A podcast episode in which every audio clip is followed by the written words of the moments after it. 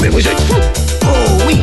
C'est de la pays qui est le mien. Je suis qu'un belge, un truc c'est loin, le genre de mec de succès rap Seul, ça caille, je marche en ville. Bruxelles, Bruxelles, V.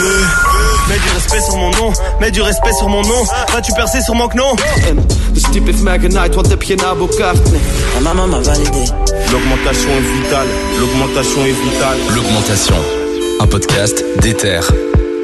Jeune bruxellois, il s'essaye d'abord au graphe et troque rapidement la bombe et les murs pour le stylo et les feuilles blanches qu'il va remplir à vitesse grand V. D'abord convoqué, il raccourcit son blast pour Convoque, il intègre l'équipe Ultime Team avec lesquels ils sortiront le disque Umoja en 2004. Ce premier album les installe dans l'univers hip-hop bruxellois.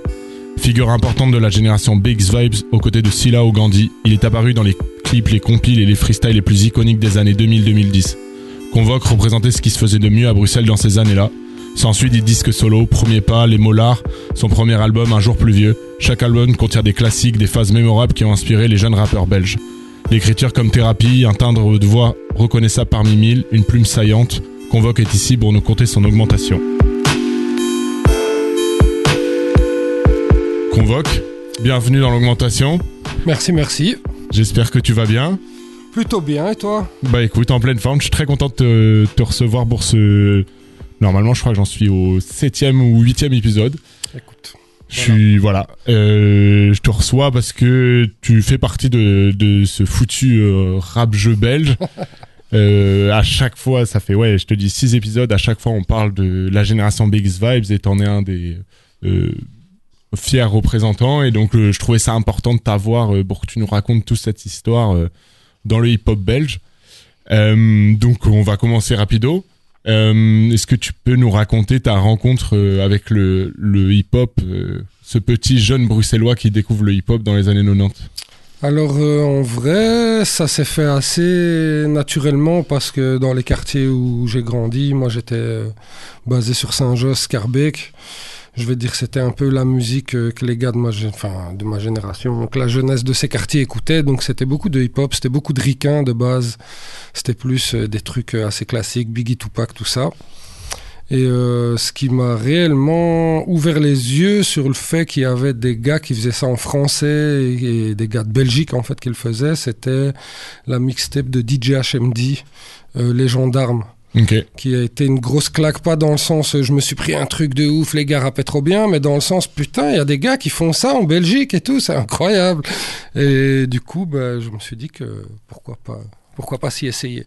Et comment tu, au début, tu découvres le, le hip-hop C'est qui, qui dans ton entourage qui te fait découvrir ça? C'est c'est toi tout seul euh? Ouais, je pense que j'ai j'ai j'ai été dirigé très jeune euh, vers une voie où euh, où il fallait que je me fasse euh, mes propres idées et opinions. Mes parents m'ont fait écouter beaucoup de musique. Ma mère particulièrement, elle m'a fait écouter vraiment énormément de musique de partout. Ça pouvait être africain, ça pouvait être latino, de tout. Et après, je pense que c'est l'entourage, l'entourage, le quartier, les gars de mon âge, les gens avec qui je traînais, qui ont un peu fait que ça, ça a dévié sur le hip-hop et le rap. Mais ça s'est fait vraiment très naturellement. Et est-ce que à cette époque-là, parce que t'étais dans les quartiers aussi où le hip-hop bruxellois il était effervescent, donc t'avais euh, à Scarbeck, t'avais des ainsi de suite, le crew RAB. Est-ce que ça, tu voyais déjà ces gens-là, ou toi, c'était pour toi, c'était complètement, euh, Ben, ça n'existait pas quoi? Si, ça existait, mais disons qu'à la base, moi, je venais plutôt du tag. Donc, le premier truc que j'ai fait euh, en matière de hip-hop, on va dire, c'était vraiment du graffiti. Et du coup, bah, je connaissais euh, tous ces groupes, mais d'abord par le graphe. Donc, euh, RAB, euh, CNN, euh, tout ça, c'était des groupes que je connaissais d'abord par le graphe. Et quand j'ai commencé à m'intéresser au fait que des gars fassent du rap en Belgique et tout ça, je me suis rendu compte que que eux en faisaient, qu'il y avait aussi toute une, une sphère de leur, de leur groupe qui était qui était dans la musique en fait, tout simplement. Et donc voilà, c'est comme ça que ça s'est fait. Et tu te rappelles du premier moment où tu écris un texte? Tu sais à quel moment tu passes Pouf, alors là, euh, non, le premier moment où j'ai écrit un texte, je m'en rappelle vaguement. Je pourrais pas euh, me rappeler du texte ou quoi que ce soit, mais euh, ça devait être dans ma chambre. C'était très nul. J'ai pas, j'avais des potes qui rappaient à l'époque. Je traînais beaucoup avec les gars du Bunker, euh, CST, etc. Et euh, donc j'avais déjà pas mal de potes qui rappaient, mais je leur ai pas fait écouter le moindre texte avant, je crois, au moins 2-3 ans d'écriture. Ouais, tu voulais être très fort avant de. Je voulais pas être très fort, je voulais être euh, à niveau, quoi. Je voulais pas arriver et faire un truc éclaté au sol et que, et que voilà. Donc euh, après, je trouve que. Enfin voilà. Je suis un gars qui aime pas trop sauter les étapes. Je trouve que tout doit se faire dans un ordre, tu vois, un peu précis. Et, donc. C'est le travail avant tout. Et donc, euh, déjà à l'époque, je, je crois que j'avais un peu pigé ça. Donc, euh, avant de montrer aux gens euh, ce que je faisais, il fallait que j'estime que ce que je fais est à niveau, on va dire. Et tu vois ça à l'époque comme euh, du sport, tu t'entraînes chez toi à écrire des textes et des textes, t'es, piqué directement? J'ai toujours j'ai des parents qui sont très littéraires. Euh, j'ai un père qui a écrit euh, des bouquins, qui, qui, qui a fait pas mal de choses, qui est fort dans l'écriture. J'ai beaucoup lu. J'ai des parents qui m'ont intéressé très tôt à l'écriture et à la lecture en fait. Donc j'écrivais avant d'écrire du rap, j'écrivais déjà tout un tas de choses sans but précis ou quoi. Mais voilà, j'étais déjà j'ai toujours aimé ça, les mots, l'écriture, la lecture, tout ça. C'est vraiment un truc qui m'a toujours parlé. Et même à l'école, c'était vraiment mes points forts, quoi. En maths, je suis éclaté. Oh, il faut se connaître ses forces. hein. Au moins, t'as choisi Ouais, là, totalement, ouais. là où t'étais bon. Et hum, à partir de quel moment tu te dis euh, bon, ok, c'est bon, là je suis dans ma chambre, la salle du temps c'est terminé, il est temps d'aller croiser un peu le micro avec les, les gars forts euh, autour de chez toi, quoi. Bah, la vérité, c'était pas trop le micro d'abord. hein. Euh, on était, euh, bah, comme je te disais, je traînais beaucoup avec les gars du bunker. Et il y avait un endroit, euh, donc qui était l'appartement d'un des gars au final, euh, qui s'appelait le bunker. Tu vois, on a fait pas mal de trucs, organisé des battles légendaires complètement underground. Où on s'est retrouvé à plus de 60 personnes en train de, enfin voilà. Mais du coup, euh, c'était ça le premier test. La première fois que j'ai lâché un texte, c'était là-bas, quoi. On était Ok. euh, posé à quelques-uns. Il devait y avoir Crapulax, euh, Lance Flo, euh, très certainement euh, Carlsberg Slim et euh, peut-être encore quelques autres têtes. Et c'est là que, voilà, je, je suis arrivé en toute humilité, en mode, hé les gars, j'ai écrit un petit truc, il me plaît bien et tout, je peux vous faire écouter. Et puis voilà, quoi. Et donc, ta première fois où tu poses un texte, c'est euh, devant des gens, quoi. Tu, tu... Ça, c'est la première fois où je pose un texte devant des gens, ouais. Ah ouais, ok. Et là, on parle de quelle année c'est, quoi? 95, Waouh. 96 Oh putain, euh, je sais pas, mais c'était euh, avant Ultime Team, donc euh, ouais, ça devait être quelque part par là, ouais, peut-être 98, un truc comme ça. Ok. Et donc, euh, bah, tu me fais une, une transition parce que tu, tu parles de Ultime Team. À l'époque, il y a un crew qui s'appelle Ultime Confusion. Ouais. Donc, euh, avec, euh, bah, il y a Nixon et toute la team qui fera euh, les frères Relic. ouais. enfin, Et toi, tu intègres cette équipe-là. Euh, comment tu les rencontres? D'où ils sortent? Bah, c'était euh, une époque où euh, on aimait tellement rapper, il y avait tellement rien qu'au final, dès qu'il y avait moyen de rapper quelque part, on allait quoi. Tu vois, ça veut dire on pouvait payer des trains pour traverser la Belgique et aller lâcher un couplet euh, de l'autre côté du monde, tu vois. Et du coup, euh, j'étais avec un pote du quartier qui s'appelait Fresh, à qui je dédicace fortement. À l'époque, je traînais beaucoup avec lui, Fresh et T-Hand, c'était des gars de Saint-Josse.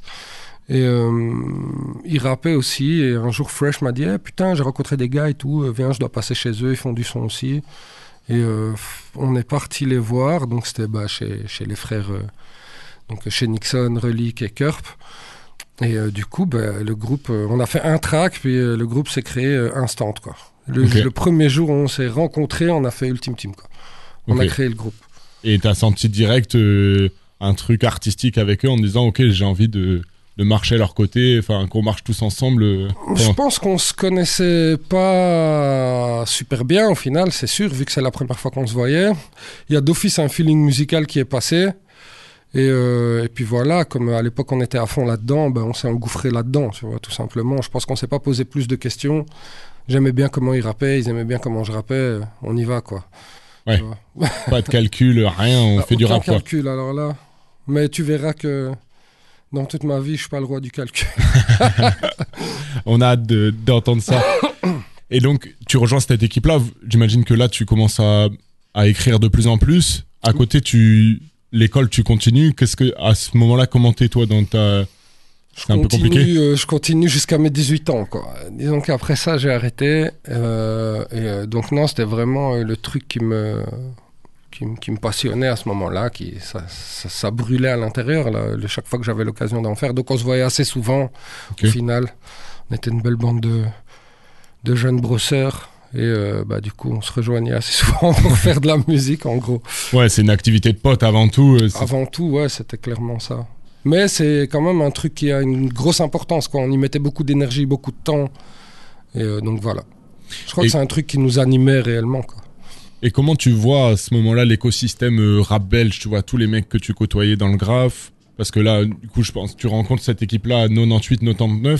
Et donc après, il y a euh, les premiers succès de Starflame, CNN qui sort euh, un album important. Comment tu vois tout cette l'écosystème rap à Bruxelles Bah, comme un petit peut voir tout ça, je veux dire, moi je suis jeune, je commence et je réalise qu'en fait il se passe déjà plein de choses. Euh, je suis un peu euh, nouvel arrivant dans ce monde-là, tu vois, et du coup, euh, je vois ça avec beaucoup de. avec des étoiles dans les yeux, quoi. CNN, c'est vraiment, euh, encore jusqu'à aujourd'hui, c'est des grands frères. C'est parmi les premières personnes qui, qui m'ont tendu la main euh, quand j'ai commencé à m'intéresser au hip-hop, au graphe euh, et plus tard au rap, parce que les premiers. Tu me demandais les premières fois où vraiment j'ai croisé un micro et où j'ai rappé dans un micro, c'était clairement l'émission Bum Rush, Bum Rush Show de, que Rival tenait à l'époque. euh, donc voilà, sur FM Bruxelles qui est devenu Breuse après, je pense. Et euh, donc voilà, ça c'était vraiment les premières fois et c'était déjà, c'était déjà eux qui étaient derrière, euh, derrière les machines et qui nous donnaient une chance de venir un peu cracher le feu et tout ce qu'on avait. Et du coup, vous êtes cette génération-là qui a qui a pas commencé le rap dans les studios, quoi. C'est la génération qui a commencé. euh, À studio, euh, frérot, euh, il y en avait pas, je crois, à l'époque. Non, sincèrement, le premier truc qu'on a eu pour enregistrer des morceaux, c'était une Roland VS euh, 880, je crois. Il y avait genre 8 pistes. On était déjà 6 dans le groupe. T'enlèves une piste pour l'instru, il reste 7 pistes. Tu vois, c'était genre. euh, ça sonnait n'importe comment parce qu'au final, euh, j'enregistrais genre 4 pistes. On réunissait tout sur une piste pour libérer euh, les 6 pistes qui restaient pour les suivants et ainsi de suite. Du coup, les morceaux sonnaient n'importe comment. Ça, c'est nos premières expériences d'enregistrement. C'est plus tard que c'est venu vraiment. euh, Parce que vous deviez tout faire aussi, parce que c'était pas avait- Il y avait assez. rien, quoi. Enfin, il y avait rien. Il y avait sans doute des studios, mais c'était inabordable pour nous. Euh, on n'avait pas de quoi se permettre euh, des heures d'enregistrement là-dedans. Et euh, du coup, c'était de la grosse débrouille, mais c'est ce qui fait le truc cool aussi, je pense. Et du coup, vous commencez aussi à faire les concerts dans les dans les communes de Bruxelles, à faire toutes les petites scènes qui étaient possibles. Vous commencez à monter des morceaux et et vous sentez que ça prend un peu. Tu sens que je sais Mm. pas que que le hip-hop peut être tu peux en faire tu veux en faire ta vie déjà à ce moment-là ou tu Je crois qu'à l'époque, c'était un microcosme. Donc déjà, euh, c'était pas un mouvement énorme. Tout le monde connaissait un peu tout le monde. Du coup, autre chose qui était bien à l'époque, c'est qu'il y avait beaucoup de projets du style euh, compile, mixtape et tout ça qui sortaient. Et comme du coup, on n'était pas 1000 et qu'il y avait beaucoup de projets, ben, on se retrouvait souvent à être invité sur pas mal de projets avec souvent un peu les mêmes têtes. Et, euh, et, euh, et c'est ça qui a permis, je crois, au début de faire connaître un peu Ultime et peut-être moi aussi. Et, euh, et voilà, tu vois. C'est de là qu'on a vu que ça prenait un peu, que ça nous a donné l'idée de bosser peut-être un album, un truc. Et voilà, tu vois. Et donc ouais, t'arrives à cet album, euh, donc Umoja que vous vous balancez en 2004. Euh, déjà, comment vous choisissez ce nom? Parce que c'est c'est un donc c'est du Swahili. Ouais. Ça veut dire ensemble, enfin ça veut dire unité. Unité, ouais. Comment, euh, enfin déjà comment vous en arrivez à vous dire, ok, on veut sortir un album, on- parce que tu vois, il y a une différence pour moi entre, euh, ok, je suis passionné, je fais du rap, euh, c'est une activité de pote, à, euh, ok, je veux sortir un truc, euh, un album, faire 15 titres, inviter des gens avec moi, et puis on va le produire et ainsi de suite. Qu'est-ce qui te motive à ce moment-là Je vais de... pas mentir, je pense qu'à cette époque-là, le gars qui avait une vision peut-être un peu plus plus tournée vers l'avenir dans le groupe, c'était sans doute Relique, tu vois. Et du coup, c'est Relique, je pense, qui qui a lancé un peu toutes les idées et tout. Et moi, j'étais très, euh, je suis encore très inadapté à ce monde, mais à l'époque, j'étais inadapté et jeune et en colère et donc euh, assez dur à suivre. Et du coup, je me suis pas trop mêlé de tout ça. Moi, je voulais juste venir rapper. euh, c'est tout ce qui m'intéressait, je t'avoue. Du coup, le titre, je les ai laissés faire. J'ai vraiment suivi le groupe, tu vois. Toi, ce qui t'intéressait, c'était que le rap en je tant que... voulais kicker. C'est tout ce qui m'intéressait, sincèrement, ouais, complètement. Ok. Et t'as réussi à, à cette période-là, ça te, ça, quand tu le sors le disque, ça te fait quelque chose, même pas euh, de t'entendre. Ah si, complètement. Après, j'étais attention, ça veut... parce que voilà, kicker, oui, envie de kicker, mais de le faire bien aussi. J'avais envie. À partir du moment où je m'engage à quelque chose, par contre, je le fais à fond. Je suis très comme ça. Donc euh, oui, c'était important pour moi que l'album sonne bien, d'être content et satisfait des morceaux, que enfin. Et donc euh, oui, forcément, la première fois qu'on l'a écouté, euh, que c'était masterisé, machin et tout, euh, j'étais super heureux, c'est sûr. Et comment il est reçu à cette époque-là? Parce que tu vois, c'est une, c'est une année qui est pas assez. Enfin, ces années-là, dans, dans le rap belge, elles sont pas énormément documentées. Tu vois, il y a, y a pas beaucoup de, de vidéos, de photos. de, Ouais, C'était une autre des- époque, ouais, clairement. Il n'y avait pas de réseaux sociaux, il n'y avait pas de smartphone, il n'y avait rien de tout ça. C'est un peu compliqué, euh, ouais. Mais euh, il est malgré tout bien reçu. On a vraiment euh, eu la chance de faire des, des- des grosses interviews, des grosses scènes. de- de- de- on s'est retrouvé sur des gros médias, euh, même français à l'époque. Et, et donc, pour ma part, j'ai l'impression que cet album a été très bien reçu. Et euh, du coup, voilà, j'en étais très content. Parce que ça, quand tu dis, ouais, gros concert, ça vous amène quand même à Dour en 2005. Ouais, on l'a fait quelques fois, ouais. C'est la, c'est la, c'est la première fois où vous êtes invité. Qu'est-ce que. Tu vois, c'est. Quand tu. À cette époque-là, le, le, le petit convoque. euh, d'abord convoqué en plus, qui avait changé son nom pour convoque. Qui, tu- quand tu voyais ça à cette époque-là, toi, tu vivais ton rêve de devenir rappeur ou c'était même pas un rêve pour toi de. de- Je crois que dans la continuité du reste, je me posais pas de questions. Je, je vivais l'instant. On a la chance de faire un truc, faisons-le. Et puis euh, on verra bien ce que ça donne plus tard. Mais j'ai jamais vu ce truc comme une perspective d'avenir. Je l'ai toujours dit. J'ai jamais fait ce truc pour me faire du bif derrière. Et je me suis jamais dit que c'est ça qui allait un jour payer euh, mon loyer, euh, ma bouffe, euh, etc. Tu vois.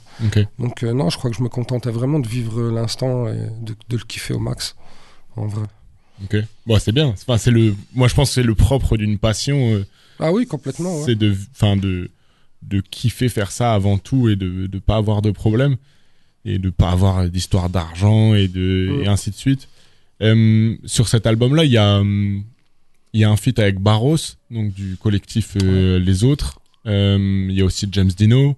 Ouais. Euh, vous êtes toute une génération, c'est la génération euh, donc euh, des collectifs parce que donc il y a les autres aussi en même temps que Ultime Team, il y a aussi Opaque, donc euh, donc les autres euh, pour les auditeurs, donc il y a Stan qui est venu ici, c'était le collectif de, de Stan, Opaque le collectif de Scylla, bon James Dino, euh, euh, vous, on en parle à chaque épisode, donc je pense que les auditeurs ils doivent le connaître au bout d'un moment. Euh, tu les trouves quand tu commences à les côtoyer ces gens-là, parce que comme tu disais c'était un microsystème, tu les trouves, tu les trouves tous trop forts. Pour toi, vous êtes une génération qui va tout, qui va tout éclater. Euh, Au risque de me répéter, je crois que c'est des trucs que je me demandais même pas à Ah l'époque, ouais. tu vois. Je... Mais avec un regard de maintenant, tu te Moi, il y a un truc très humain. Et j'ai encore aujourd'hui, c'est comme ça. Je préfère faire euh, un son avec un gars que je trouve euh, éclaté, mais que, mais que j'adore euh, humainement. Parce que c'est un frérot et parce que c'est un, gars méritant et que voilà, il y a des trucs humainement qui passent. Que de faire un morceau avec le mec que je me dis c'est le meilleur rappeur du monde et au final il y a rien ou tu vois, il y a rien de plus, il y a rien qui passe humainement, il y a aucun feeling euh, en dehors de celui-là de la musique. Tu vois, moi je suis très, euh, je fais de la musique humainement. ouais, fais la musique pour la musique, quoi. Et donc, euh, à l'époque, j'étais déjà, je crois, fort dans, dans cette optique-là, et je faisais du son avec ceux qui veulent faire du son, en fait. Moi, ma plus grande frustration dans ma vie d'artiste, c'est de pas avoir pu partager ce truc avec autant de gens que j'aurais voulu, tu vois. Ok. Ça veut dire que j'étais... C'est vraiment un gros travail que j'ai dû faire sur moi-même pour arriver aujourd'hui à ne plus rien attendre de personne, à faire de la musique tout seul et voilà, et ça me pose plus de problème. Mais pendant longtemps, j'ai eu du mal à faire ça. Je, je trouvais que le truc sympa dans tout ce bordel, c'était de le partager avec des gens, de le faire avec des gens. Et donc, euh, chaque fois que j'avais l'occasion de le faire, je le faisais en fait. Ok. Je me demandais pas est-ce qu'il est bon, est-ce qu'il est pas bon? Je me demandais est-ce qu'il est con, est-ce qu'il est pas con? c'est marrant que tu dis ça parce que euh, Jean Jass m'a dit ça qu'il voyait aussi le rap comme un sport collectif, quoi. Mm. Tu vois, c'est un truc de, je sais pas, on, on appartient tous à une même génération, autant le faire tous ensemble. Et si l'amusement, ça vient, le rap, ça vient de de- d'être à plusieurs et de pouvoir rapper sur une instru pendant des heures. Et c'est ça le, le plaisir ultime du rap, quoi. Ouais, complètement. C'est ça le rap en fait. hein.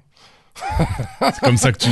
Belle définition en vrai. Hein, ça- Ça Ouais, marche bien. Mais c'est vrai. Et c'est à la base, c'était très comme ça, tu vois, vu que c'était un microcosme, qu'on n'avait rien, il n'y avait aucun argent, il n'y avait aucun matériel, aucun studio, aucun ingé son, aucun beatmaker, c'était que de la débrouille.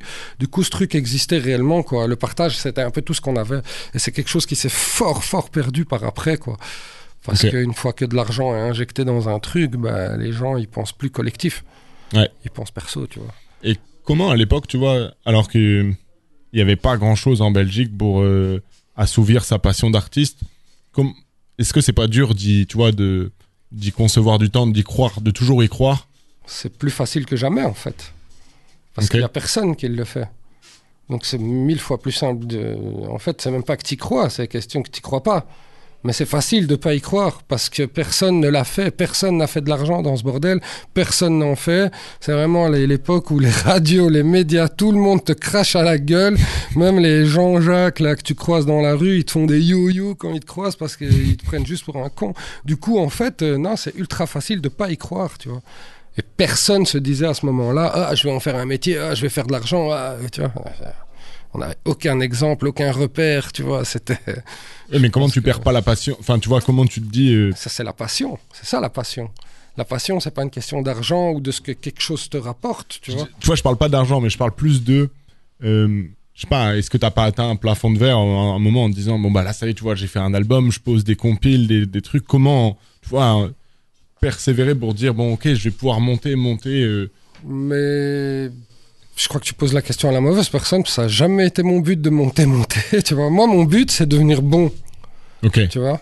C'est devenir bon et estimer que ce que je fais, c'est loin. Pouvoir me dire, tu me mets n'importe, devant n'importe qui ici, je vais le taper en rap, Ok. tu vois. et euh, et c'est tout. Et c'est travailler sans relâche et devenir bon, tu vois. Moi, c'est la seule chose que j'attends de ce truc, c'est ça, tu vois. Et euh, la passion, justement, on parle de passion, c'est un truc sur lequel j'ai toujours été super clair et euh, jusqu'à aujourd'hui, j'ai eu l'occasion de signer euh, à gauche, à droite, j'ai eu des trucs, j'ai jamais voulu faire le moindre compromis à propos de mon rap. Et ça n'arrivera pas jusqu'à la fin de ma vie, tu vois. Parce que je j'estime que je tiens à un truc que j'aime beaucoup et je veux que ça reste super pur, tu vois. Donc, euh, je crois que c'est ça mon créneau, c'est le, tu vois, la pureté du bazar. Tu vois. Et du coup, ça t'a fait bizarre quand t'as commencé à toucher un peu d'argent pour ça? Ça m'a pas fait bizarre parce qu'à un moment, tu comprends quand même le principe du travail, de rémunération, de j'offre un truc. À partir du moment où on me demande de venir faire une prestation, je fournis un travail, des heures de répète, euh, enfin tout ça, tout ça. Donc c'est normal d'être rémunéré aussi, tu vois. Je trouve. Mais j'ai jamais été à courir derrière, tu vois. C'est ça la différence, tu vois. Quand on m'appelle, je dis voilà, le tarot c'est autant. S'il y a, il y a. S'il y a pas, c'est pas grave. Tant pis, quoi. Je vais jouer à la Xbox dans ma chambre et tout va bien. tu vois. Euh, tu fais, euh, donc comme je disais en intro, tu fais partie de l'écurie euh, BX Vibes. Euh, Dans l'augmentation, j'aime bien classer, tu vois, les artistes par génération. Tu vois, bon, moi, il y a toute la génération 90, il y a votre génération, bon, moi, c'est la génération BX Vibes Ouais, et la génération d'après. Un bon résumé.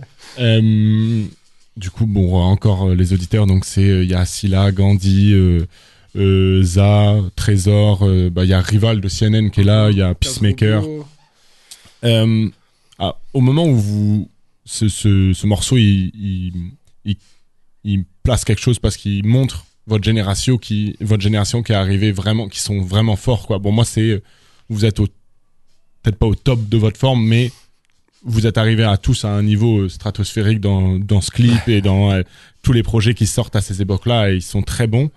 Euh, comment, euh, parce qu'après tu sors ton premier disque, premier pas. Comment tu passes premier de pas, en fait, c'est même pas un disque hein, de base, c'est juste euh, des de- morceaux qui traînaient à gauche. À...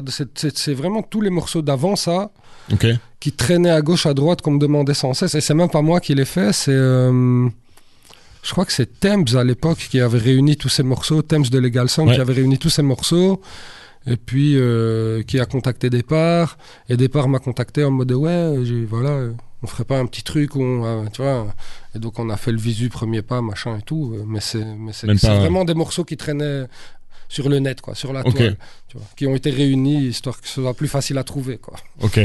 Parce que du coup, enfin, tu vois, cette époque-là, elle marque ton passage de, de- d'un crew à tout seul? Parce que c'est, on va dire, euh, tu sors, ce, tu compiles tous tes morceaux et ainsi de suite. Ouais. Qu'est-ce que ça te fait, toi, de, de- qu'on te demande toi tout seul et qu'on te demande plus avec toute l'équipe entière euh, derrière toi? Ah, ça fait plaisir parce que si j'étais plus en équipe, c'est qu'il y avait des raisons. Donc euh, ça fait plaisir et en même temps ça fait bizarre. Tu es habitué à bosser un truc en équipe depuis toujours et puis là euh, tu te retrouves à le faire seul. Donc c'est c'est c'est spécial, mais en même temps tu te dis bah ça va, on m'appelle pas euh, non plus euh, parce que je fais partie d'un truc ou parce que c'est que ce que je fournis doit être un minimum bon, tu vois, à un moment. Donc c'est flatteur, on va dire, tu vois. Très bien. Et hum, premier pas, donc il y a La vie est belge, il y a quand même des morceaux qui sont encore euh, iconiques euh, aujourd'hui. Mm. Euh, tu parlais de départ, moi je voulais qu'on parle de départ et toi, parce qu'il y, a un- y a un lien fort, je pense, entre euh, Give Me Five et, et toi, parce que tu apparais sur le premier freestyle de la chaîne. Ouais, ouais. Euh, comment tu le rencontres départ? Comment comment ça se passe? Parce qu'il est venu ici et euh, bah, il a parlé de toi aussi et j'ai supposé qu'il y avait un lien fort entre vous. Euh, voilà, si tu peux un peu nous raconter la rencontre avec ce Alors, sacré personnage. Si je dis pas de conneries, je l'ai rencontré via euh, notre DJ de l'époque qui était DJ Phillies, euh, qui était déjà, je pense, un pote à départ parce qu'ils ont fréquenté un peu les mêmes écoles, ils venaient du même quartier, ils étaient de Boisfort. Si je dis pas de conneries, hein, je dis bien. Et du coup, je l'ai rencontré tout simplement euh, via notre DJ à l'époque. Et euh, on a vu, j'ai vu la naissance de Give Me Five, quoi. Tu vois, je, ses premiers projets, c'était avec nous. C'était, euh, je pense que c'était voilà, comme on était souvent au final en bande, euh, je crois que ça l'a, ça lui a sans doute donné envie aussi de faire un truc là-dedans. Lui, il était, il était tagueur à la base, Ouais. tagueur graffeur, donc, euh, donc il, il gravitait déjà dans le hip-hop et tout ça. Et, euh, et voilà, ça se fait super naturellement. Euh, Je, je crois que c'était vraiment, ouais, je pense que j'ai dû le rencontrer chez notre DJ quelques fois, et puis c'est devenu un pote. Et quand il te demande de venir sur ses compiles ou ses clips, toi tu te dis oui direct quoi, À l'époque, oui, parce que encore une fois, je suis dans cette optique. euh, de tout défoncer. Je ne calcule rien, je, je veux juste rapper, tu vois. On me donne une occasion de rapper, je rappe, tu vois. Ouais, c'est ça. ouais, mais, et donc, il y a quand même des freestyles de toi, euh, pour Give Me Five, qui sont euh, complètement iconiques et qui appartiennent à ce, à ce foutu euh, rap jeu belge. Mhm. Euh, 2010, donc, tu compiles tous ces, tous ces morceaux qui, que tu as laissé traîner sur le net. Après, il y a les mots et les mots l'art. Ouais, Ça, ça, c'est ton- le premier projet officiel vraiment que j'ai sorti, ouais. C'est les molars. Donc, ça, il y a cinq titres. Euh, c'est quoi la, démarche que tu as derrière? Tu te dis, euh, ça y est, là, j'ai envie de, de sortir plus de musique. Qu'est-ce qui se. Non, j'ai j'ai toujours été productif, j'ai toujours laissé dormir plein de morceaux, j'ai toujours laissé mourir plein de morceaux, mais j'en ai toujours fait beaucoup. Non, je pense que c'était une époque où euh, j'avais été contacté par les arts urbains Qui euh, m'avaient proposé de s'occuper de moi. C'est un peu ce qu'ils font d'ailleurs, hein. ils sélectionnent à chaque fois X nombre d'artistes euh, avec qui ils essaient d'avancer pendant un ou deux ans, je pense, en injectant un peu de budget et en essayant de, de travailler là où ces artistes en ont besoin. Et du coup, euh, ils m'avaient contacté euh, pour bosser avec moi, ce qui est, j'étais plutôt enthousiaste.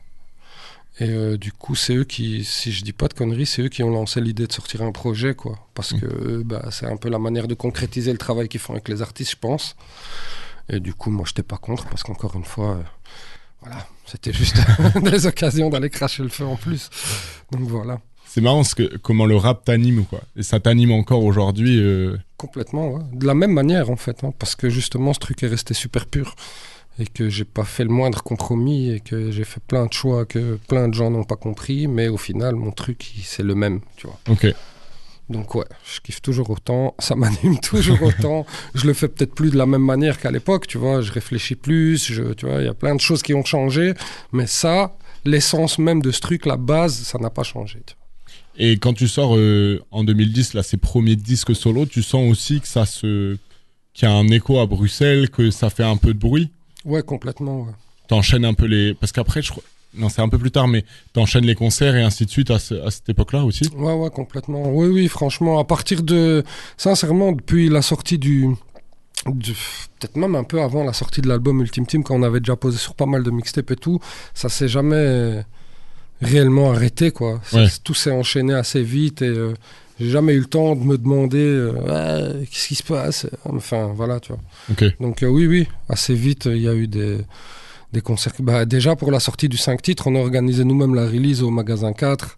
Je m'en souviens encore. C'était c'était sold out de ouf. On a dû, euh, enfin, on avait fait 500 CD parce que moi, dans mon humilité, je me disais, ah, 500 CD, enfin, on les, donc c'était 10 balles. Tu venais, tu rentrais voir le concert et tu recevais le, le CD 5 titres, tu vois. Et euh, donc j'en avais fait 500 en me disant, non, jamais, déjà c'est trop, on va jamais vendre 500. Et au final, bah, le jour même, on a dû faire rentrer, je crois, les 200 personnes de trop euh, en leur faisant payer 5 balles parce qu'on avait plus de CD au final. Donc euh, ça a très vite. euh, je crois qu'il y avait déjà un truc qui avait pris avant ça en fait. Ouais. Parce que sinon, on n'aurait même pas fait ça, tu vois. Et hum, est-ce qu'il existe Tu l'as encore ce CD chez toi? Mhm. Ok. Parce que c'est important de. La première même le master, j'ai encore le CD du massif. Si je veux, je presse des vinyles avec. Un jour peut-être. On me le demande souvent. Ok. Euh, parce que hum, le premier, la première personne qui est passée dans le. J'aime bien poser cette question-là dans l'augmentation, c'est Sony de l'association Melody Girls, Mhm. qui qui collectionne tous les CD du rap belge. Et il me disait qu'il y a des artistes qui ont même pas leur CD euh, chez eux parce qu'à l'époque c'était un, un truc de jeune et que c'était pas forcément important. Donc Je l'ai, je l'ai eu très. Sincèrement, je l'ai eu euh, il y a un an. ah oui, ok.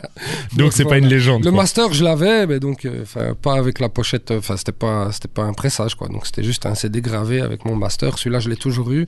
Mais mon CD, CD, euh, c'est Départ qui en a retrouvé quelques-uns euh, l'année passée, qui m'a fait putain, mec, euh, et qui me les a ramenés. Mais donc, voilà, voilà, avant ça, je l'avais pas.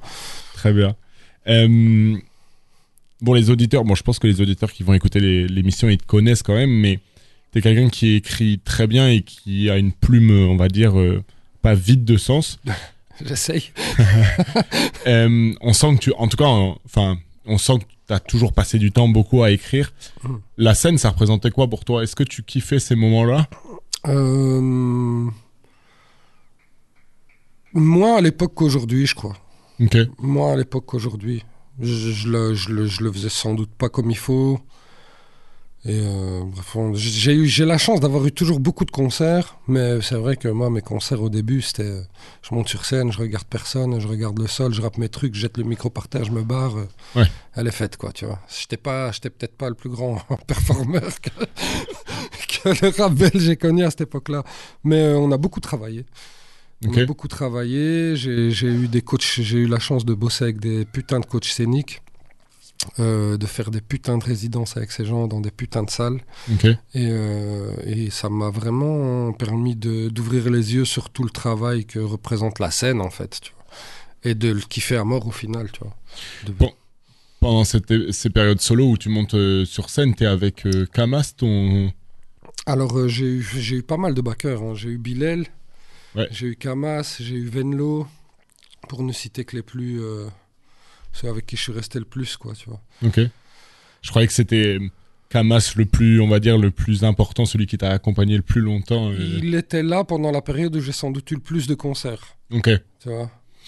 Et hum, du coup, après ces, ce premier, enfin ces, ces albums solo, euh, il y a une nouvelle génération qui émerge à Bruxelles, donc euh, Lasmala et ainsi de suite. Toi, d'un œil un peu, parce que c'est des gens qui revendiquent, qui se revendiquent euh, de vous en fait, de toi, de Gandhi, de Silla.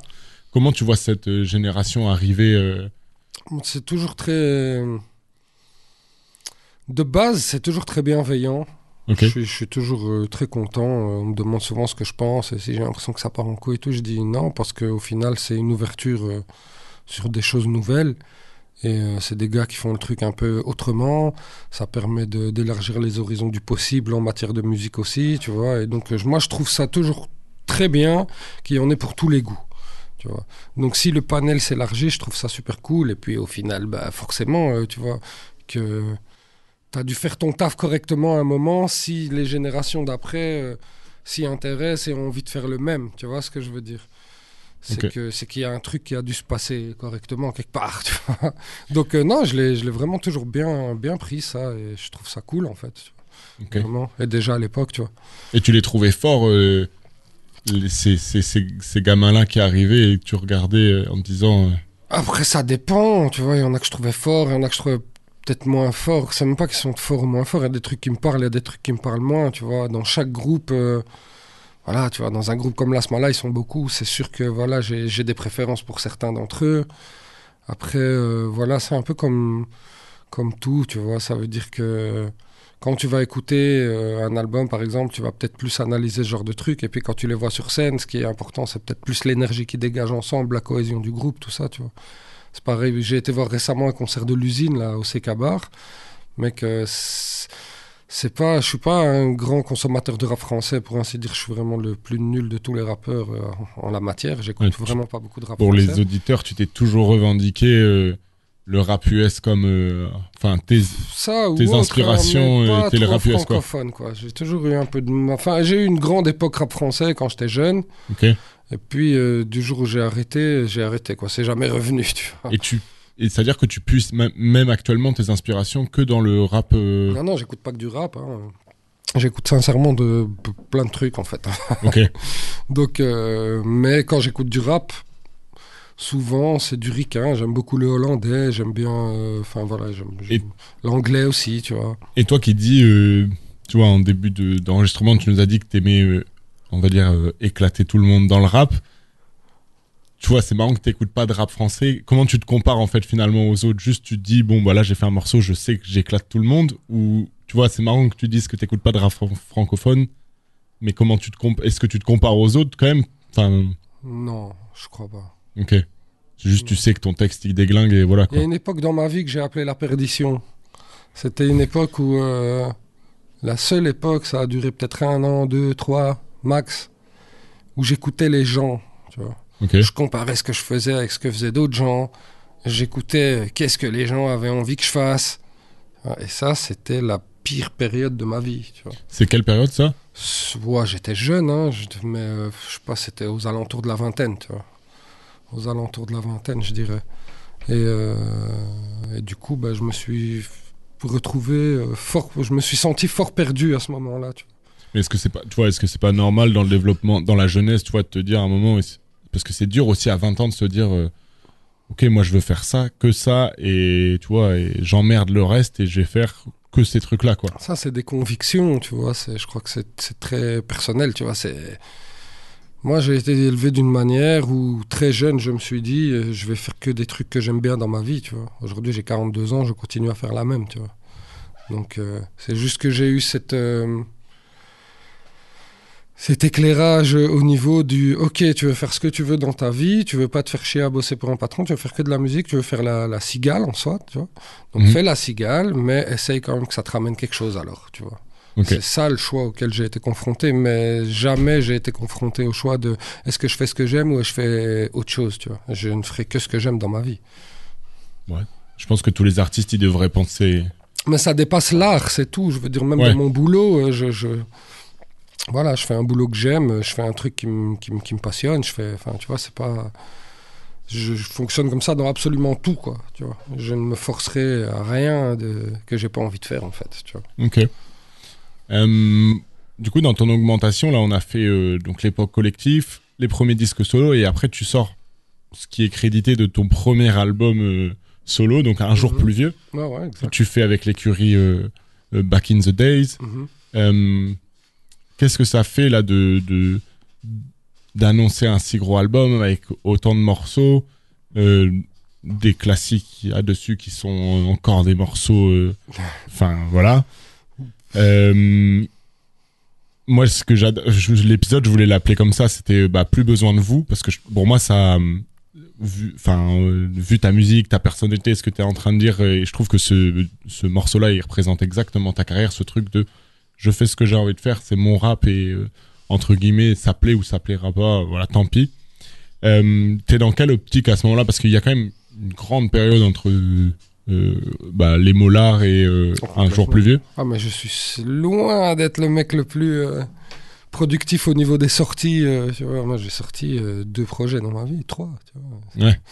Et pourtant, Mais, tu euh, fais du rap pendant ces six années, tu Bah, fais du rap tous les jours. ça, ça me fait du bien, en fait. hein. Moi, ça a toujours été ça, le truc. C'est que c'est un putain d'exutoire, tu vois. C'est comme un mec euh, qui a trouvé la boxe et que ça le défoule et que ça l'empêche de, de cogner sur la gueule de quelqu'un. Bah, moi, le rap, ça me fait exactement la même chose, tu vois. C'est tout. Et, euh, et puis voilà, je crois que couplé à ça, j'ai un côté très perfectionniste, très travailleur, qui fait que j'ai envie, et, euh, en plus, d'être le meilleur dans ce que je fais, tu vois. Ok. Mais, euh, Et donc, c'est ça qui te motive à sortir ton. Un premier, un premier album, un vrai album que tu crédites d'album, c'est. ce qui me motive, c'est le fait d'être pour une fois dans ma vie entouré de gens compétents. Tu vois. Ok. C'est ça et pas autre chose en fait. Tu vois, j'ai pas fait plus de morceaux, moins de morceaux. C'est juste je les ai sortis à ce moment-là parce que j'avais l'occasion de le faire et qu'il y avait une équipe derrière qui m'aidait à faire toutes les choses qui moi m'emmerdent au plus haut point en fait. Vu que j'ai la musique, tu vois ce que je veux dire. C'est-à-dire le marketing. euh, Ah, tout ça, tu vois. ça, ça Et donc te- euh, voilà, c'est ça. hein, L'album, c'est juste ça. C'est que j'ai eu la chance à ce moment-là d'être euh, encadré par les bonnes personnes pour me permettre de le faire, tu vois. Et donc ça s'est fait. Et t'en es content encore aujourd'hui de De cet cet album? album-là? Ouais. Oui, oui, oui. Parce que ce côté perfectionniste, il doit être compliqué à. Non, parce qu'une fois que c'est sorti, c'est sorti. Tu peux être le plus perfectionniste du monde, tu vas pas revenir dessus, tu peux plus changer. Ça, c'est vrai. Donc non, il faut être fier de ce que tu fais. J'ai sorti des morceaux euh, complètement incompris, euh, des clips qui ont fait 1000 vues. euh, les gens m'ont dit ça pue la merde, qu'est-ce qui t'a pris? Mais je m'en fous. ça, tu vois. Moi, Ça. ça m'a fait du bien, tu vois ce que je veux dire. Et donc, euh, je suis toujours dans cette optique-là, en fait. Tu vois, c'est pas. Ouais, non, voilà. Et en plus, c'est marrant parce que tu sors cet album-là au moment où. euh, euh, le- tu sais, le rap belge était à la mode, quoi. Ce truc de Bruxelles arrive, euh, Mm. on parle de rap belge et pas de rap francophone. Enfin bon, bref, c'est un peu une période. voilà, tous les rappeurs belges sont, sont à la mode. Comment toi, tu vois ça, pareil, d'un œil un peu ancien, de dire Ah bah ça y est, vous vous vous intéressez enfin à ce qu'on fait ici, c'est. Moi, c'est. Je le vois. euh, T'en fous, quoi. C'est pas que je m'en fous, c'est que je suis. On sait depuis le début comment ça va se passer tout ça. Toutes les musiques, tous les courants musicaux, tous les styles de musique au monde, ça a été exactement le même euh, chem- cheminement, quoi. Tu vois, depuis que les radios et, et depuis que des médias musicaux existent, c'est toujours la même chose. C'est une musique qui apparaît, euh, pleine de couilles, pleine de, tu vois, pleine de, ah, de trucs euh, très difficiles à, canaliser, ce qui au final est terrible. Et puis euh, voilà, au début c'est moqué, c'est machin, puis à un moment c'est, ça rentre un peu dans les mœurs, on va dire. Et puis le stade ultime, c'est la récupération par les médias, qui fait que cette musique gagne certaines choses, donc gagne en visibilité, gagne, comme je disais, le panel s'élargit, t'en trouveras pour... C'est moins un truc de niche, tu vois, donc t'en trouveras un peu pour tous les goûts, et en même temps, elle perd euh, de son authenticité, de, enfin, tu vois, des trucs euh, qui l'ont fait naître, en fait, tu vois, quelque part, tu vois. Mais c'est comme ça. C'est comme ça, on le sait, ça a été comme ça avec le rock, ça a été comme ça avec l'électro, il n'y a pas de raison que le rap, ça se passe différemment. Ouais. Donc, euh, ça m'a pas... C'est des trucs que j'ai pas trop calculé. On savait dès le début que ça se passerait comme ça, tu vois. Ok. Et, toi, tu t'y reconnais en, tant qu'artiste quand même là-dedans. Est-ce Mm. que tu te dis, euh, euh, je sais pas, j'appartiens aussi à ce, ce foutu rap belge ou pour J'y appartiens, euh, forcément, ouais. Ok. sûr. Ah T'as ouais, quand même cette, bordel, hein, tu vois. Ouais, t'as quand Ah même oui, cette identité de te dire, euh, je suis belge et j'ai fait partie Ah, de. complètement, ouais, ouais. Ah oui, non, ouais, bien sûr, c'est sûr. J'ai jamais calculé grand chose, mais après, euh, je suis, je fais partie intégrante de, de ce truc-là. Ok. je dois être ce mec-là, bizarre, le, le bizarre du truc, là, tu vois. Est-ce que je sais pas si ça, si t'as cette image-là quand même.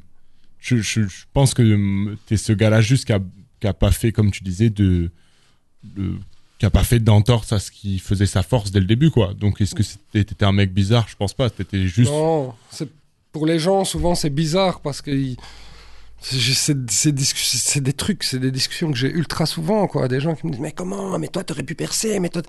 Et les gens arrivent juste pas à comprendre, en fait, et à rentrer dans leur crâne que c'est peut-être pas un truc qui m'intéresse, quoi. Ouais. Percer, euh, ah, la Star System, euh, mes couilles, euh, tu vois, euh, voiture de luxe. Moi, je m'en fous de ça, en fait, et Ouais. je m'en suis toujours en foutu, tu vois. c'est- Oui, parce que t'as, je pense que t'as souvent été crédité de roi sans couronne ou de choses comme mais ça. je veux pas de couronne. Ouais, voilà, c'est ça. que les gens ne comprennent pas en fait, tu vois. Je, moi, je veux des chèvres, des poules, une maison à la campagne, des arbres. quoi.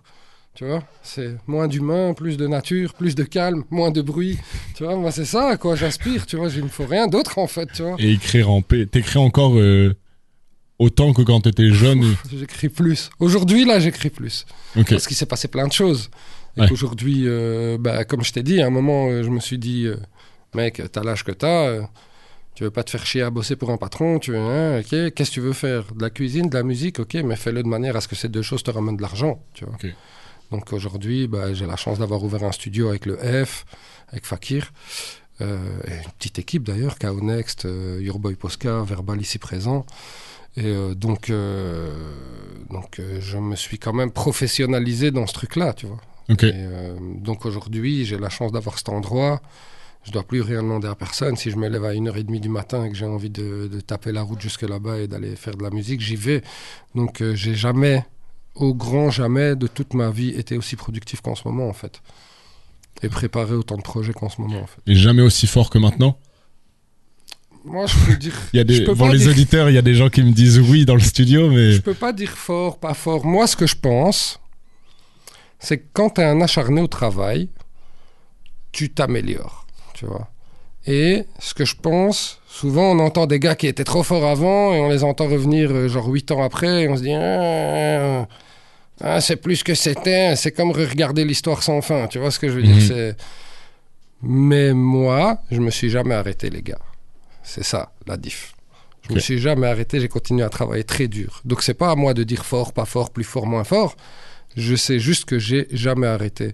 Donc je crains pas ce côté euh, ah j'ai perdu en skills, euh, j'ai perdu. Ce serait plutôt l'inverse. Je crois que j'ai appris euh, pas mal de trucs, tu vois. Après bon voilà, l'histoire nous le dira. C'est aux gens d'émettre ce genre d'avis et de jugement, tu vois. moi je moi. voulais avoir ton avis de toi, euh, je sais pas. Moi je euh, suis très content de ce que je fais, plus que je ne l'ai jamais été. Ok.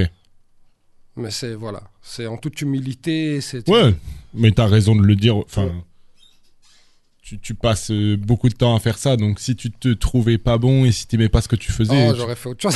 ouais, voilà, c'est ça. Au bout d'un je moment, crois que t'aurais dit j'aurais eu ce, tu vois, ce truc euh, de me dire, euh, non, c'est bon, vas-y. stop quoi. Oui, stop.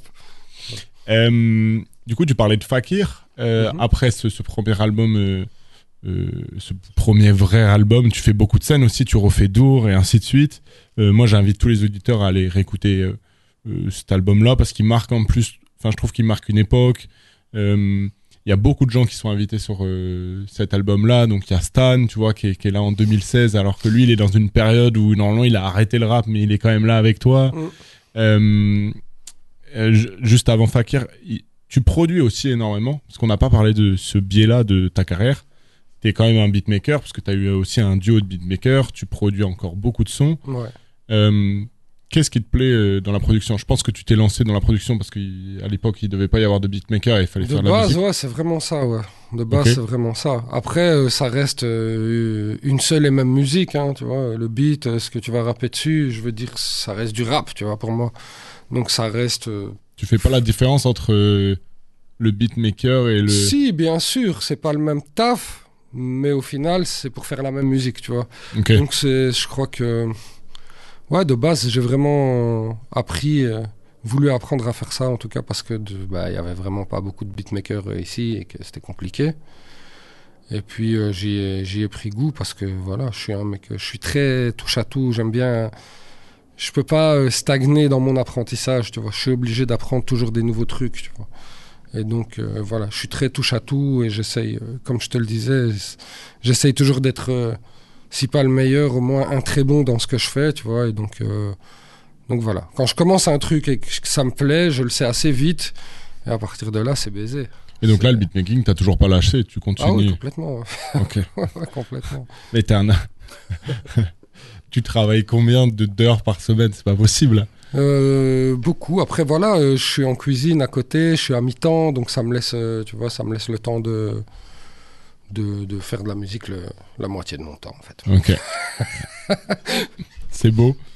Euh, donc ouais, on parlait de Fakir. Tu fais aussi un album en commun avec euh, ce jeune rappeur. Exact. Tu le rencontres, euh, tu le rencontres où Pouf, alors là, Fakir, putain, ça doit remonter à l'époque des battles, alerte urbaine, etc. Brennalu. Après, voilà, comme je disais, dans le rap, on se connaissait tous à cette époque-là. Ouais. Et pourquoi lui, tu vois Pourquoi lui et pas Bon, parce que voilà, les affinités, tu rencontres beaucoup de gens, il y en a avec qui le feeling passe mieux que d'autres, et puis euh, la vie est ce qu'elle est, donc il y a des gens que tu es amené à revoir, et puis, euh, et puis ça devient des potes, puis des amis, et euh, c'est un frérot aujourd'hui, donc euh, on, a fait, on a fait déjà pas mal de trucs, il est présent euh, sur euh, ma mixtape Basic Fist, on a sorti un clip euh, Pistol Pete déjà, qui est sur un de ses projets à lui, donc on était déjà très connectés, il m'invitait déjà sur des trucs, je l'invitais déjà sur des trucs, et puis, euh, Et puis de base, bah, c'est ça qui a lancé même le studio qu'on a aujourd'hui, c'est qu'il m'a juste invité à venir poser sur un morceau d'un de ses projets. Il avait le studio, je crois que j'ai été, on a fait trois morceaux le même jour. Il m'a fait, hey, mais gars, en vrai, gros, euh, viens, on fait un proche, tu vois. Ouais, viens, on fait un proche. Puis c'est en bossant le projet qu'on a vu que la, la, la connexion se passait bien, il y avait de la cohésion dans ce qu'on faisait, c'était, il se passait un truc cool, tu vois. Donc, euh, voilà. Si on se dit ça se passe bien au niveau du travail et ça se passe bien au niveau humain, ben, Comme tu autant disais, essayer d'amener le truc plus ouais. loin, tu vois. C'est Ok. là qu'on a décidé de faire, euh, d'ouvrir un studio et de, voilà. Trop bien. Ouais, tu parles aussi de ta mixtape euh, Basic Fist, où Mm. là tu viens croiser un peu le micro avec euh, tous les jeunes euh, de Bruxelles. Donc il y a Lord Gasmic, il y a Romeo Elvis à l'époque. Donc c'est 2020. Mhm. Donc je pense pas que c'est du, comme tu disais, euh, plutôt c'était pas du jeunisme de faire ça et tu voulais pas aller te frotter à la jeune génération juste pour te frotter à la jeune génération. Non, du tout. Moi, je un te truc dis, humain de. Ah, complètement. Moi, mon truc, ça, depuis le départ, c'est, je te dis, c'est en même temps euh, le truc que j'aime le plus faire, en même temps la plus grande frustration, c'est de partager ce truc, le faire avec des gens, tu vois. Et c'est vrai qu'à l'époque de Basic Fist, il y a, j'ai eu l'occasion, à- enfin, j'ai plein d'occasions au final de voir des jeunes dénigrer des gars de ma génération. Et j'ai eu encore plus d'occasions de voir des gars de ma génération dénigrer des, des plus jeunes. Tu vois ce que je veux dire Quand tu veux dire Et- dénigrer, c'était les jeunes ne respectaient pas l'ancien. Ou genre, euh, enfin, je sais pas, en mode, euh, mais, mais toi, tu sais pas qui on est, euh, t'as pas l'âge de parler. Mais, enfin, tu vois, à un moment, si les gens qui ont fait que je m'intéresse à cette musique et qui, qui ont fait que je me lance là-dedans, qui m'ont tendu mes premiers micros et tout, l'avaient pas fait à l'époque et n'étaient pas des grands frères qui avaient fait ce, ce travail-là, bah, je l'aurais peut-être jamais fait, tu vois. Donc c'est un truc qui m'insupporte, tu vois. Je crois qu'on a à à apprendre de tout le monde. Les jeunes, nous les vieux, les plus vieux, on a à apprendre des plus jeunes, les plus jeunes ont à apprendre de nous, tu vois. Mais tout ça doit se faire dans le respect, tu vois. Et euh, tu vois, euh, faut être cool avec ça, tu vois. Et je crois que c'était une période où ça me cassait un peu les couilles d'entendre des vieux euh, mal parler de jeunes, en fait, tu vois. Or que moi, je trouve ça terrible ce qu'ils font et que c'est une, enfin, je sais pas, c'est une génération euh, qui qui, qui est super méritante, qui ont fait plein de trucs, qui ont attendu personne, qui sont bougés le cul comme Jaja pour euh, sortir blinde. Enfin, tu vois, c'est, je les trouve organisés, travailleurs. Enfin, et donc je trouve que ça se respecte. Et je crois qu'il y avait un peu de ça. C'est pas du tout euh, le leitmotiv de ce projet, mais Ouais, ouais. il y avait un peu de ça quand même, tu vois. J'avais envie de faire des trucs avec des plus jeunes. J'avais envie de, tu vois, toujours dans cette optique de partager au final euh, ce qu'on fait. Mais euh, voilà, tu vois. C'est, tu, tu soulèves un point important. Je, je voulais peut-être en parler avec toi. On en avait parlé, je crois, avec départ. Ce truc de, on est là depuis le début, tu vois, dans ce, dans ce foutu mouvement. Et comment ne pas devenir un vieux con, euh, tu vois. Ah, j'ai failli, moi. Putain, moi, j'ai Ah failli ouais de ouf. Oui. J'ai failli de ouf parce que. Pas, pas pour les. J'ai jamais eu ce côté, euh, tu vois, euh, un peu dénigrant. Et nous, euh, nous, on a fait ci, nous, on a fait ça, tu vois, c'est pas ça. C'est juste qu'il y a un moment, j'ai été très aigri et je crois que c'était du fait justement de pas partager euh, autant que je le voulais et de faire de la musique avec. Enfin, tu vois. Il y a un moment où j'étais toujours dans cette optique à l'ancienne de faire de la musique avec des gens et où en fait, j'ai pas calculé que de l'argent s'était inséré dans, l'équation et que les gens euh, étaient complètement refermés en petites équipes, n'avaient plus aucune envie euh, de partager ce truc, de le faire avec d'autres gens et tout, et que c'était juste, euh, là, on est en train de, tu vois, d'essayer de faire de l'argent, d'essayer de faire que ça marche, d'essayer, tu vois, et moi, comme je t'ai dit, j'ai jamais calculé ça, tu vois. Donc il y a un moment où tout ça m'a rendu fort aigri, tu vois. Fort aigri, j'ai pu en vouloir à des gens, tu vois, machin et tout, et au final, c'est comme tout, tu vois, Dieu merci. euh, J'espère que j'ai un cerveau encore un peu fonctionnel. euh, J'ai pu me remettre en question et me dire en fait, euh, tu peux pas, tu vois, tu peux pas, tu peux pas réagir comme ça. Tu vois. Ouais, puis vu les propos que tu tiens aujourd'hui, tu l'es plus. Enfin, toi, il y a ce truc de. Ah, complètement. Ça, ça Enfin, j'espère, tant mieux. En- moi, je te le dis d'un œil extérieur, t'as Ouais, pas ouais. l'air d'être ce gars qui dit euh, ouais, mais nous c'était mieux avant parce que Ah non, nous mais ça, de- j'ai jamais dit. Ça, j'ai jamais dit que c'était mieux avant. Ça, c'est une question que mais, chaque fois que je fais une interview, est-ce que tu penses que c'était mieux? Non, c'était, pas mieux avant. C'est pas mieux maintenant. C'est, comme ça en fait. Ouais. Tu vois. Il y a du bon avant, il y avait de la merde avant, il y a du bon maintenant et de la merde maintenant. Enfin, tu vois, c'est comme ça. Mais euh, non, il y a des trucs bien. euh, Ouais, cette question de c'était mieux avant, je pense que c'est une question. euh, c'est une question compliquée à, à comprendre, mais parce que je pense qu'il y a des gens de ta génération qui ont peut-être été aigris et qu'on, tu vois, qu'on sûrement. qu'on ouais, ouais, dit euh, ouais, c'était mieux avant parce que nous on devait euh, entre guillemets se faire chier à aller rapper dans la rue et Ouais. ouais mais sauf qu'aujourd'hui les jeunes de maintenant ils ont d'autres Difficultés Et puis, tu les aurais eu à l'époque. Est-ce que t'aurais été te faire chier à rapper dans la rue? Tu vois Ouais, ce que je ouais, veux dire Arrête ça. tes couilles à un moment. On aurait fait exactement la même chose. Faut arrêter, tu vois. Donc euh, non, ça je peux pas l'entendre, tu vois. Non, Mm. non, moi je trouve que le rap c'est bien. Avant, maintenant, c'est chouette. ouais tant mieux Euh, je crois que tu travailles euh, des projets encore en ce moment il y a des trucs qui vont sortir Mhm. Moi, je voulais te parler d'un truc que tu as sorti récemment, et parce que je trouve que la, la, ça a fait un peu une Madeleine de Proust, je pense, pour beaucoup de gens, mais ce, t'as fait un clip avec euh, Scylla, Treza, toi, où vous étiez. Ah ouais, euh, euh, Bruxellois est certifié. ouais. Ouais. Euh, Qu'est-ce que ça t'a fait de, de, parce que donc Treza, c'est anciennement Tré- non, c'est anciennement Trésor, c'est Ouais, ça, ouais, qui est devenu. Treza, donc a sorti, qui a ressorti des morceaux. Euh, donc t'as recroisé le micro avec ces gars-là de la génération Big Vibes. T'as eu une petite Madeleine de Proust ou pour toi c'est juste la continuité des choses. C'est non, c'est pour moi c'est juste euh, un frérot qui m'a invité sur un morceau. Donc c'est Ok. Trésor qui, qui m'a invité sur le track et euh, c'est tout. Je me suis pas posé plus de questions. Si le frérot m'invite sur un morceau, j'y vais, tu vois. Ok. Et donc euh, voilà. Il y a Ouais, vraiment t'as rien pas la- plus, quoi. T'as pas la nostalgie de un petit peu de ces époques-là et de de- t'as pas l'impression que ça marque quelque chose un peu de se réunir, j'en sais rien, dix ans plus tard? Je l'ai, je l'ai lu beaucoup dans les coms en dessous, mais non, moi je, je suis pas, je suis pas un mec. euh, Mon regard, il est pas tourné vers là-bas, quoi. Tu vois, mon regard il est tourné devant, en gros. Il y a beaucoup de choses à faire, tu vois. Donc Mm. euh, non, non, je suis pas un gars qui vit calé dans dans des vieux ressentis, des trucs. euh, Tu vois, je suis content de tout ce qu'on a vécu, j'en suis fier même. Ok. Je, je l'assume entièrement, mais mais voilà, tu vois, il y a une vie. Le Ouais. temps, il continue à passer. Il faut, Faut avancer, faut, faut faire voir la suite. C'est plus important, je trouve, tu vois. Ok.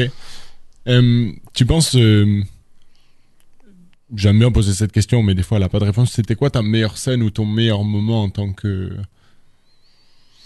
Ah bah je pense que mes releases, hein, en vrai, euh, il y en a...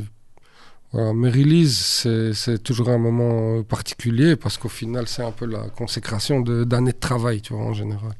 Donc autant celle du 5 titres où on a fait un sold out au magasin 4 que celle de Un jour plus vu, on a fait un sold out au botanique, c'est des moments euh, magiques. Tu es sur scène, tu rappes des morceaux que tu as bossé des années, la salle est remplie, il y a une énergie tellement particulière, tu vois, c'est encore... C'est autre chose que, que juste un concert, tu vois, que, que- il se passe un truc précis et particulier dans ces moments-là, je crois. Tu vois. Donc je dirais mes releases. ouais. Ok. Et euh, des morceaux dont t'es plus. Il y a des morceaux dont t'es plus fier que d'autres ou euh, des trucs que t'aimes toujours autant rapper ou des. Euh, je suis très... Moi, je passe vite à autre chose. hein. Ok. Après, je suis absolument fier de tous les morceaux que j'ai faits. Mais il n'y en a pas un que je préfère. un- Si je devais vraiment dire euh, quel morceau que je préfère, je crois que ce sera à chaque fois le dernier que je viens d'enregistrer. Ok. donc, euh, Bah c'est bien. Ça veut donc dire ça va vite. Toutes ouais. les semaines, j'ai un morceau préféré. Euh, on arrive tout doucement à la fin de ton augmentation. Mhm. Euh, donc ouais, 20 ans de 20 ans de carrière. C'est pas fini. Ça, je trouve ça bien que que tu sois encore dans ce mouvement-là et toujours autant passionné. Mhm. C'est c'est c'est important, je trouve, tu vois, même pour la jeune génération, de voir que en fait le rap ça ça ça dure pas 10 ans quoi. Le rap ça peut durer 20, 30 ans. Euh, Si t'es toujours autant motivé, ça peut durer des années. Mhm. Et tu vois, même moi, en tant que jeune, je suis content de parler avec des gens d'autres générations qui te disent, mais le hip-hop, mon gars, ça peut durer. euh, Ah ouais, complètement. On était les premiers à pas y croire, hein, sincèrement. Moi, je- tu, tu tu m'aurais demandé ça quand j'étais petit, enfin, quand j'étais jeune. euh, je t'aurais dit, Eh, mais moi, dans 6 ans, c'est fini. hein. Ah, mais t'as tenu quand même, tu vois. C'est marrant parce, parce, qu'en que. fait, c'est ça une passion, tu vois. C'est un truc qui, qui, qui dévore de l'intérieur, frère. Il n'y a pas moyen. Enfin, c'est. Avec la meilleure volonté du monde, je, je- je me sentirais très mal d'arrêter de faire ça, tu vois. Après, il y a une grosse différence entre le faire pour soi, le faire et le sortir et le montrer aux gens, tu vois. Ça, c'est. Voilà. Ça, je le ferai sans doute pas toute ma vie, tu vois. Mais continuer ce bordel, euh, j'ai pas le choix, tu vois. J'aime trop faire ça, tu vois. Ça me fait trop de bien. Donc je continuerai toujours à le faire. Tant que mes, mes capacités physiques euh, Et mental. et, et mentales me permettent de le faire, évidemment. Je deviens de plus en plus con, mais Ah, ça va, t'es pas encore. euh, non, ça va, ça va. T'es pas encore trop vieux, ça va. Euh, on arrive ouais, tout doucement dans, dans la dans l'augmentation. Il y a une, un peu une tradition, c'est qu'on parle de- du premier album qui t'a motivé à faire du rap. Mm. Donc j'ai eu plein d'albums qui ont été cités. Toi, c'est marrant, c'est c'est un peu comme Escondo, un truc très précis de rap, euh, on va dire euh, rap belge, tu vois. Donc tu nous as cité euh, DJ euh, HMD. D'abord pour les auditeurs, donc DJ HMD, c'est un gars dans les années 90, enfin 80-90 qui a fait des mixtapes euh, à la radio, dans les Ah, voix. le, le boss des mixtapes, euh, clairement. Mais le gars est internationalement connu, je veux dire. il est- C'est vraiment le boss de, de- du, du, du game, euh, du mixtape game, quoi, on va dire. c'est le boss final. Et, et c'est pas quelqu'un qui est très cité, tu vois, dans l'histoire du rap belge, mais je pense qu'il a vraiment été important parce que le gars, je sais pas, il y a, il y, a, il y, a des- il y a des chiffres qui sont sur internet du nombre de mixtapes qu'il a fait, mais c'est- incommensurable. voilà, c'est ça. Et tout le monde l'écoutait dans ses voitures. Euh, L'idée autour de ça, c'est est-ce que tu te rappelles euh, qui t'a filé euh, cette mixtape-là quand tu l'écoutes C'est un truc. euh, qui a été le passeur de, de te faire découvrir un album comme Bah, ça? C'était les gars de Bunker à l'époque, hein, parce que si je dis pas de conneries, eux avaient posé dessus. Tu vois. Et donc de base, c'était des potes. hein. Moi, je faisais même pas de rap à ce moment-là, c'était juste des potes de l'école, tu vois.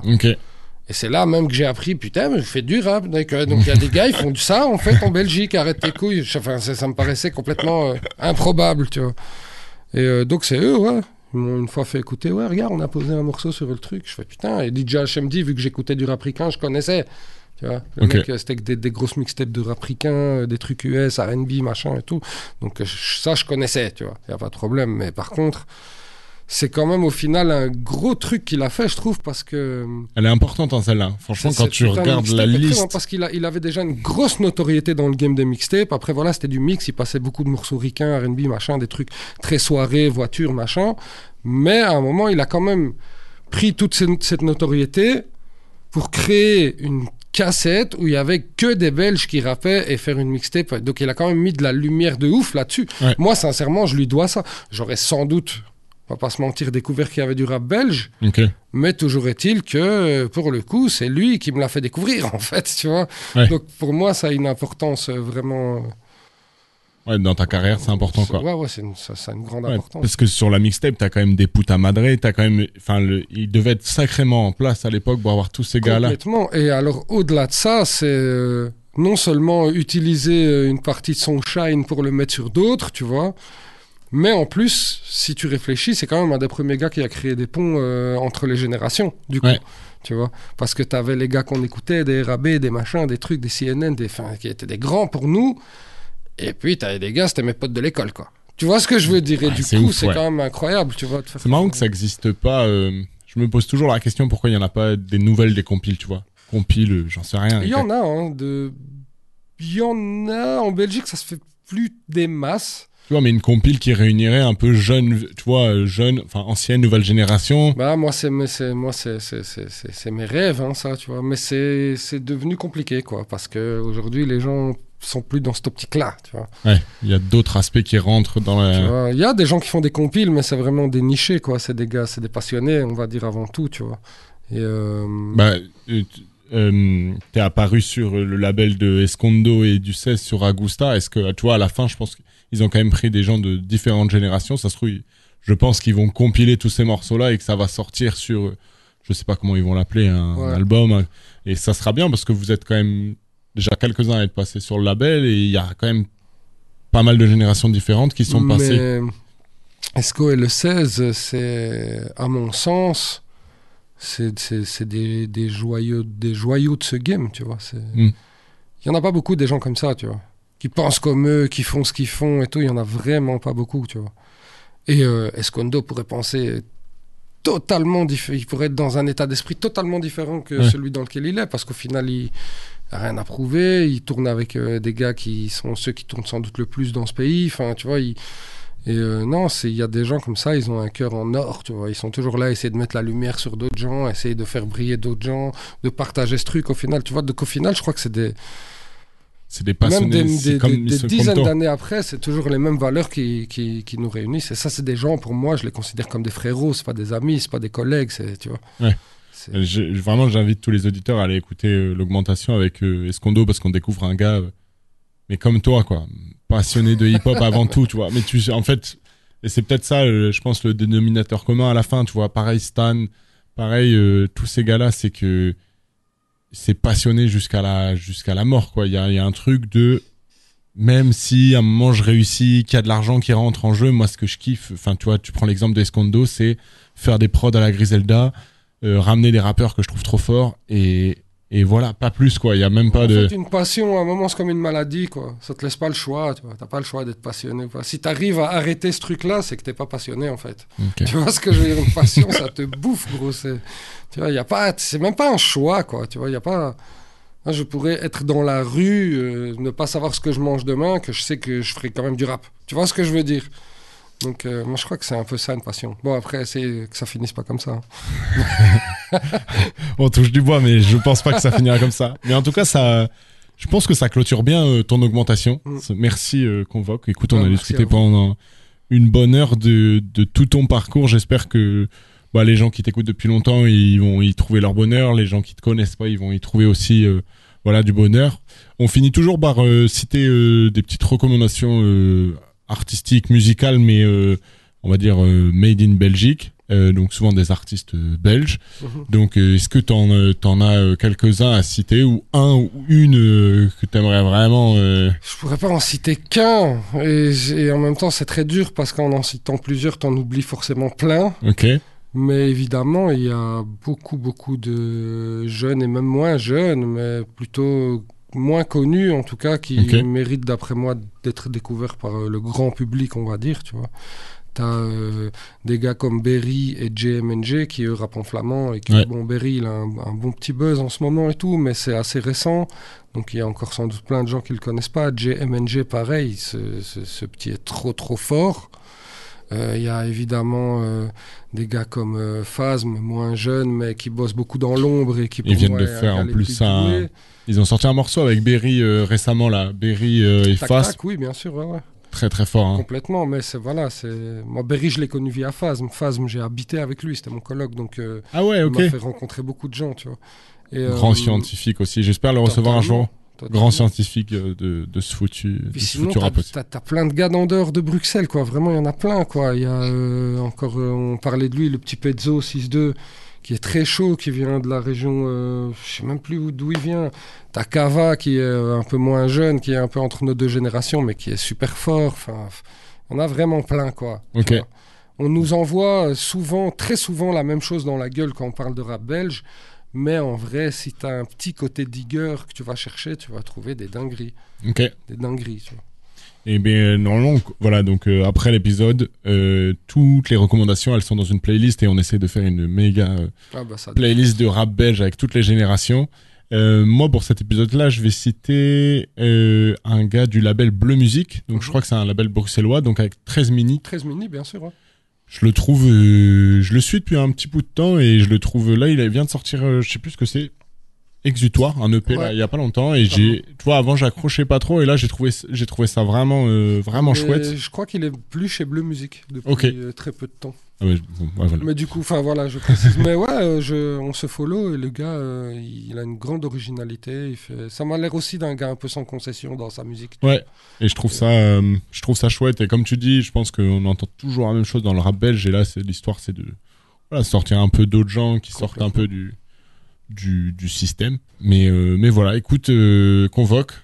Merci pour cette augmentation. J'espère que t'as Merci passé un bon moment. Ouais, complètement. Franchement, c'était très cool. Et puis, bah écoute, on se, on se revoit une prochaine. J'espère en concert. Faut que je vienne te voir. J'ai pas eu encore l'occasion, mais là, il faut que. Bah, avec- je vienne bah, te tu vas voir. avoir des occasions là. Il va y avoir plein de concerts qui arrivent. Il y a des projets qui sortent cette année. Donc voilà. Bah, trop Tout cool. Merci beaucoup. à la prochaine. L'augmentation. Un podcast d'Ether.